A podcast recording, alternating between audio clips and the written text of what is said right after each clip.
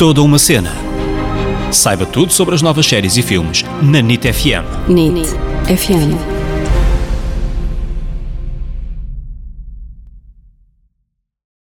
Olá, pessoal, bem-vindos a mais um episódio deste podcast que é toda uma cena. Eu sou a Ana Isabel Souza, Ana para os amigos. Eu sou o David Correia, David para os amigos.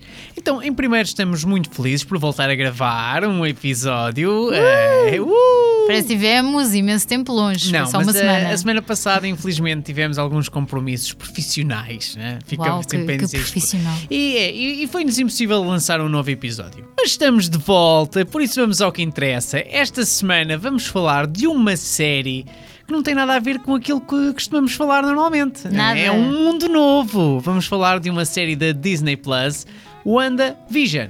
E não há ninguém melhor no mundo para falar nisto do que a nossa especialista em super-heróis, Ana Isabel Souza. Ana, a palavra é tua, podes continuar. Então, temos vários super-heróis. No entanto, eles eh, não se dão todos, pelo que percebi. Temos os Avengers, que são o Capitão América, o Hulk, o Thor e, e muitos mais. Depois temos os X-Men e depois temos o Super-Homem, o Batman, eh, etc. Pronto. Ah, isto é, é mais complicado que os Star Wars, porque são assim várias famílias que não, não se dão entre elas. Porque existem os heróis da Marvel, existem os da DC Comics e os outros. E os outros? E eu precisava daqueles livros tipo super-heróis para totós, uma coisa assim para perceber, mas ao pesquisar eu já percebi um bocado e percebi que os Avengers e os X-Men são da Marvel, que foi comprada agora pela Disney, daí estas séries serem da Disney Plus, e que os DC Comics é a concorrência e são da Warner Bros. Uau. São dois universos completamente diferentes. A minha sorte é que vi os Vingadores e então, graças ao meu namorado, porque veio no pacote, não é? Quando arranjei o namorado, arranjei idas ao cinema a ver os, os Avengers e os Deadpools e essas coisas todas. E esta série, Na altura, WandaVision, na altura não te queixaste. só- por acaso eu gostei parte. muito do Deadpool, acho que é o meu preferido. Ah, É verdade. Então, Mas pronto, assim, Diz, diz. tudo isto para dizer que a série uh, WandaVision vem na sequência dos Avengers. Viram a- os Avengers Endgame? Uh, isto vem a seguir ao, ao que se passou nesse filme. pronto, muito obrigado, Ana, por essa explicação que no fundo não explica quase nada. Estiveste muito bem, estiveste muito bem. É na lata. É, com isto temos de dizer que apesar de eu ver alguns filmes do- dos Avengers, eh, não sou um louco por tudo o que tem a ver com estes super-heróis, mas pronto, o suficiente para sugerir à minha namorada para ir ao cinema e também para fazermos um episódio sobre esta série. Vamos então ao que interessa, a sinopse sobre WandaVision. Então, esta é uma série sobre super-heróis, é, ou seja, têm poderes, por isso é destruir aqui, partir ali, barulho, fumo, carros pelo ar e pronto. É isto. Não, não é nada disto, estou, estou mesmo a, a brincar. Eh, isto é o que toda a gente estava à espera de ouvir e, ver sobre a série, mas o WandaVision é surpreendente porque nos mostra uma coisa completamente diferente. Dois super-heróis, Wanda Maximoff e Vision, encontram-se no que, no que parece uma sitcom. A série começa nos anos 50, ao menos é isso que nos dá a entender, e cada episódio é uma homenagem a uma década eh, diferente e a várias séries de sucesso que aconteceram ao longo dos últimos 50 anos.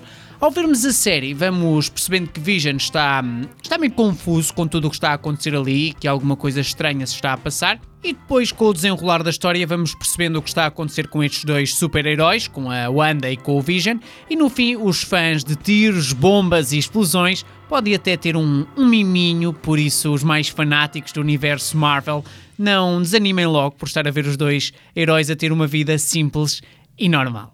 É isto que eu gostei mais, foi eles conseguirem misturar vários formatos de sitcoms conhecidas com um filme épico da Marvel e toda a gente fica contente. Temos de admitir que quem não viu o restante universo Marvel, ou que pelo menos não conhece um bocadinho da história dos Avengers, vai ver esta série e vai ficar meio perdido. Não é uma série para pessoas que decidiram começar agora e aventurar-se neste universo de super-heróis. Já tem ali coisas para trás. Ou seja, eu quero dizer que hum, vai existir muitas pontas soltas para quem vai começar a ver agora e então não vão perceber. E, e mesmo que quiséssemos explicar tudo neste podcast, só se não fizéssemos mais nada até ao fim do ano é que conseguimos explicar tudo e, e, mesmo assim não sei.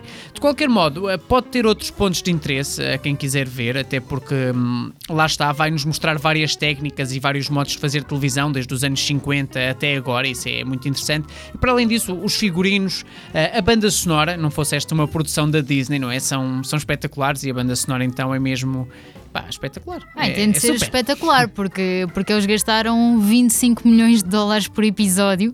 É a série mais cara da história.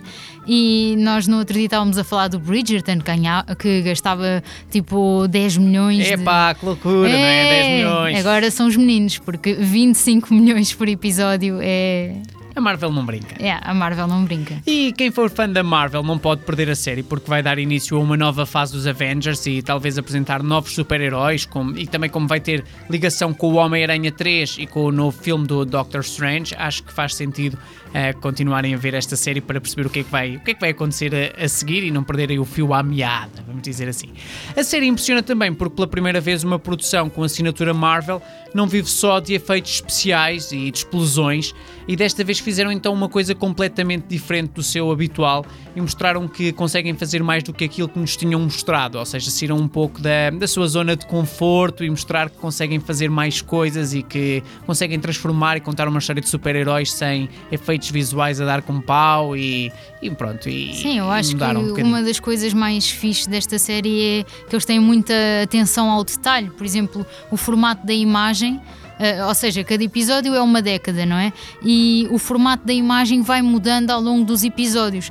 E mesmo o material que eles usaram, as câmaras, as luzes, os cenários, se estavam a falar dos anos 50, eh, todo o material à volta era dos anos 50, eh, 60, tudo à volta era 60, pronto, por aí em diante. Por isso, para vocês verem, eles usaram 45 lentes de câmaras diferentes ao longo do percurso. Estavam sempre a mudar a câmara para acompanhar a, a década de que, que eles estavam a falar.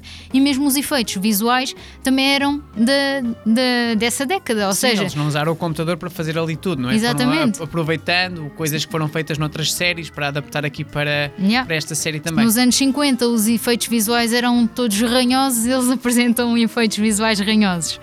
E acho que essa atenção toda à, à época, às referências, tem imensas falas no- que têm referências a outras coisas, mesmo os cenários. Se nós formos à procura de uma fala deles no Google, de certeza que vai aparecer uma private joke nova, vai sempre aparecer coisas novas porque há referências em todo o lado naquela série. Sim, se há coisa que não podemos dizer da Marvel é que eles são desleixados, porque eles têm mesmo atenção a todos os pormenorzinhos, eles estudam mesmo o universo destes super-heróis. Eh, eles, os criadores, não é? Que tornam isto tudo possível. Sim. E têm atenção então a, a todos os pormenores e mais alguns, como eu estava a dizer. Existem mesmo muitas mensagens escondidas no meio da série e, e pormenorzinhos que quem está atento ou é super fã vai ficar super curioso. Não é super-herói, calma, não se vão tornar é só para as pessoas não ficarem Super, "Epá, super, por exemplo, eles lançaram então dois episódios ao início e depois saiu um episódio por semana. E havia pessoas por todo o mundo que iam quase ver frame a frame à procura de pistas e, e coisinhas na série. Uh, por exemplo, um quadro ou um pormenor que remetia para qualquer história paralela à série.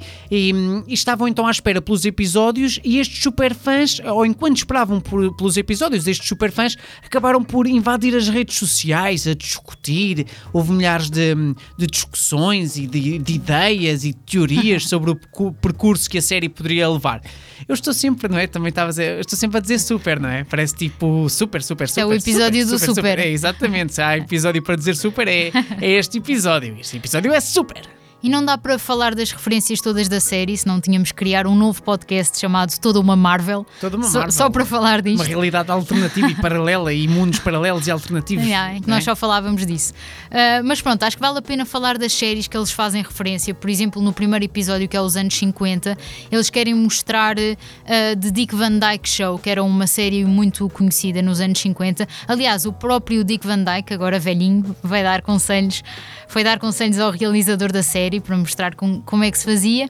E tem um toque de Twilight Zone, acho que todos já ouvimos falar da, da série Twilight Zone. Nos anos 60, tem muitas parecenças com o Casei com uma Feiticeira. A Wanda faz aquela espécie de feiticeira e o- os truques são muito parecidos. Nos anos 70 é a série Brady Bunch, nos anos 80 Full House, que já agora foi onde a Elizabeth Olsen, que faz a Wanda, se estreou, foi nessa série Full House. Nos anos 90 o Malcolm in the Middle e por aí fora, depois é Gilmore Girls, Sex and the City, até que chegamos àquele episódio que é igual ao Modern Family. Parece Sim, que estamos a ver toda um... a gente reconhece, sem Yeah. dúvida, já toda a gente conhece o Modern Family e é, é engraçado Sim, perceber. finalmente aqui conhecemos alguma coisa e também é parecido com o The Office, a maneira de, de gravar, que é assim meio documentário. Basicamente, isto é uma homenagem à, à sitcom. Aliás, o primeiro episódio foi logo gravado com o público ao vivo. Os atores estavam super nervosos porque estão super habituados a fazer cinema, não é? E de repente estarem ali à frente do público para verem o que os atores do teatro sofrem. Sim, mas eles próprios dizem que foi uma energia muito positiva e que estavam com medo, mas que depois acabaram por adorar gravar. Estes personagens, tanto a Wanda como o Vision, têm como criador o Stan Lee e apareceram pela primeira vez na década de 60. Para criar esta série, eles não inventaram nada de novo. O que eles fizeram foi agarrar em várias BDs eh, já existentes, bandas desenhadas, para quem não percebeu, e então escreveram a história que vemos em WandaVision. É também nesta série que a Marvel assume que a Wanda é a feiticeira escarlate, eh, que quem joga os jogos da Marvel ou via desenhos animados já conhecia, mas ainda não tinha sido, vamos dizer, oficializada. E a Marvel ainda não tinha assumido, digamos, ou não tinha chamado mesmo Feiticeira Escarlate, porquê? Porque a primeira vez que ela apareceu na, na banda desenhada foi ligada aos X-Men, em 1964, se eu agora não estou em erro. E a Marvel, então, mais tarde, vendeu os direitos dos X-Men à Fox. Houve, aliás, uma briga entre a Fox e a Marvel pela utilização do personagem, isto porque a Marvel dizia que ela entrava em mais livros dos Avengers e a Fox dizia que ela era filha do Magneto, aquele, digamos, meio vilão, meio herói, não sabemos bem, mas Estavam zangados. do- dos X-Men.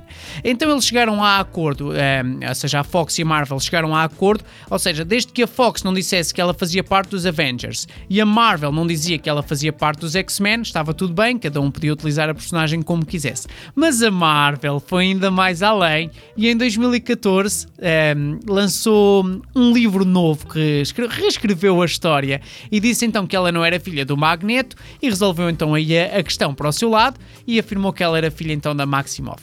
Agora, a Disney é dona das duas produtoras, não é? Comprou estas duas produtoras e finalmente puderam batizá-la com o nome pelo qual sempre foi conhecida, Feiticeira Escarlate. E é esta a explicação para não ser mais, mais cedo ou porque é, É só não... querelas e lutas uns entre os Exatamente, outros pela é- custódia. É um mundo milionário, tem de se lutar até à última pelo, nomezinho. Por acaso, por estás a dizer feiticeira escarlate, eu achei estranho uma situação. Foi, disseram que a feiticeira escarlate é a mais poderosa dos Avengers, mas eh, ela ainda não tinha um filme. Muitos heróis têm um filme próprio, não é? Até vários filmes, e ela não, não tinha um filme, não sei.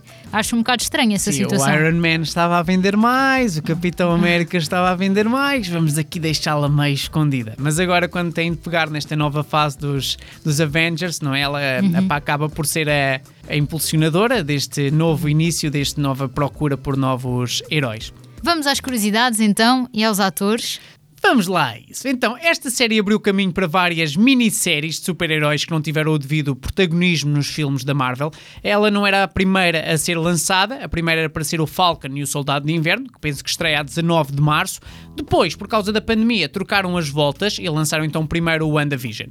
Para além destas duas, vão falar ainda sobre o Loki, vai ser também uma série sobre o Loki, e depois uma série de animação, o Atif, que vai mostrar como as coisas podiam ser diferentes se os super-heróis tomassem outras opções em certos momentos dos filmes da, da Marvel. Próxima curiosidade.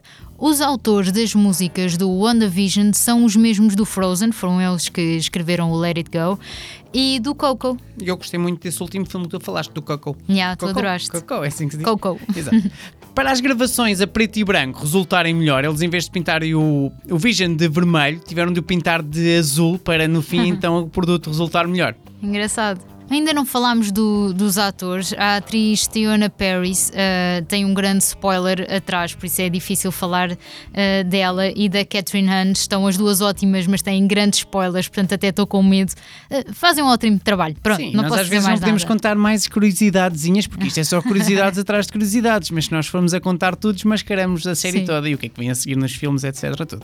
Mas vou contar uma, uma curiosidade da Tiona Paris que não sabia que estava a fazer a audição para a Marvel porque ah, a gente na altura disse: Olha, fazem uma self-tape, uma coisinha, e não lhe deu grande importância. Ela fez, depois de- receberam uma resposta a dizer: Ah, faz diferente, ela fez diferente e de- nunca mais se lembrou daquilo. E do nada a gente disse-lhe: Olha, ficaste no trabalho da Marvel, parabéns. E ela: ah, Mas eu fiz uma, uma audição para a Marvel. Ah, fizeste aquela cassete, não sei o que que tu mandaste, e ela ficou tipo, ah, não A sabia. sério? Como assim? Yeah, muito fixe. Se calhar resultou, como ela não tinha pressão, acabou por fazer aquilo tipo mais à vontade. Exatamente. Falando dos atores principais, temos então a Elizabeth Olsen e o Paul Bettany, eh, que fazem esta série muito bem, em primeiro lugar, fazer esta referência. E principalmente a Elizabeth Olsen mostra que consegue fazer mais coisas para além de filmes de super-heróis. O Paul Bettany, neste caso, eu já conhecia o seu trabalho de outros, de outros filmes, não fiquei, ou seja, tão surpreendido. Vou agora falar um bocadinho de curiosidades sobre estes atores. Vou, vou falar um pouco sobre o Paul Bettany, para quem não conhece. Ele nasceu numa família de atores. Aos 16 anos, o irmão mais novo dele, de apenas 8 anos, morreu numa, numa queda. E como é óbvio, a família ficou muito afetada e ele decidiu sair de casa e foi para Londres tocar guitarra na rua e para poder pagar um, um quartinho que alugou. Depois conseguiu trabalho num lar de idosos e foi aí que decide ir estudar teatro, um ano depois de, de estar a trabalhar no ar. Existem dois filmes onde eu me lembro muito bem do, do trabalho dele. Um é Uma Mente Brilhante, onde interpreta o melhor amigo imaginário do personagem principal, que na altura tem esquizofrenia, e depois o Código da Vinci, onde ele faz aquele maluco, aquele que está, está sempre a, a chicotear-se e a automutilar-se, meio albino por fazer crimes que vão contra as regras da igreja, mas ele é a favor da igreja e depois acaba por se bater nele próprio. É uma grande pancada aquele personagem. Oh, Mas fica-me na cabeça, fica-me na cabeça. Fizeste-me com isso do, do Código da Vinci lembrar-me de uma história que ele conta numa entrevista que ele, nessa personagem toda maluca, eh, tem de dar um murro na barriga do Tom Hanks e ele conta que quando dá um murro na barriga do Tom Hanks ele peida-se.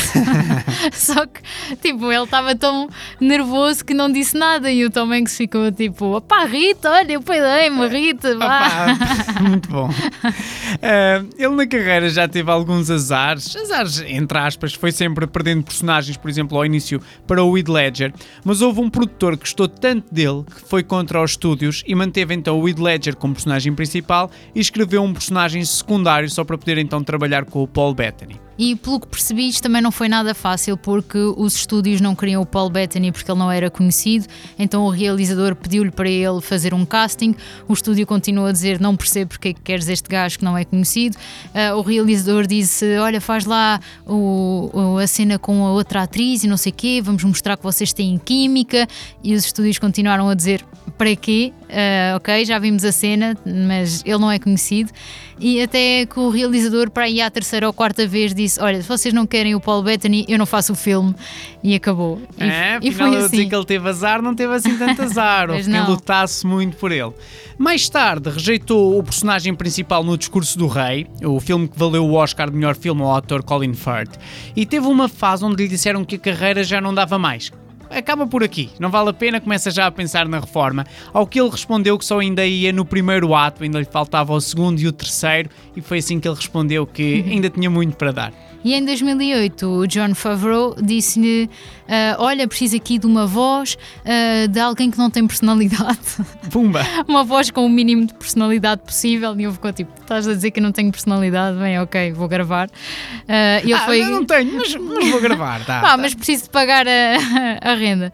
E ele foi gravar e depois soube que era a voz do Jarvis do, do Iron Man. E é muito engraçado porque ele é assim que ele entra neste universo, não é? Fazer a voz do, do Jarvis do Iron Man.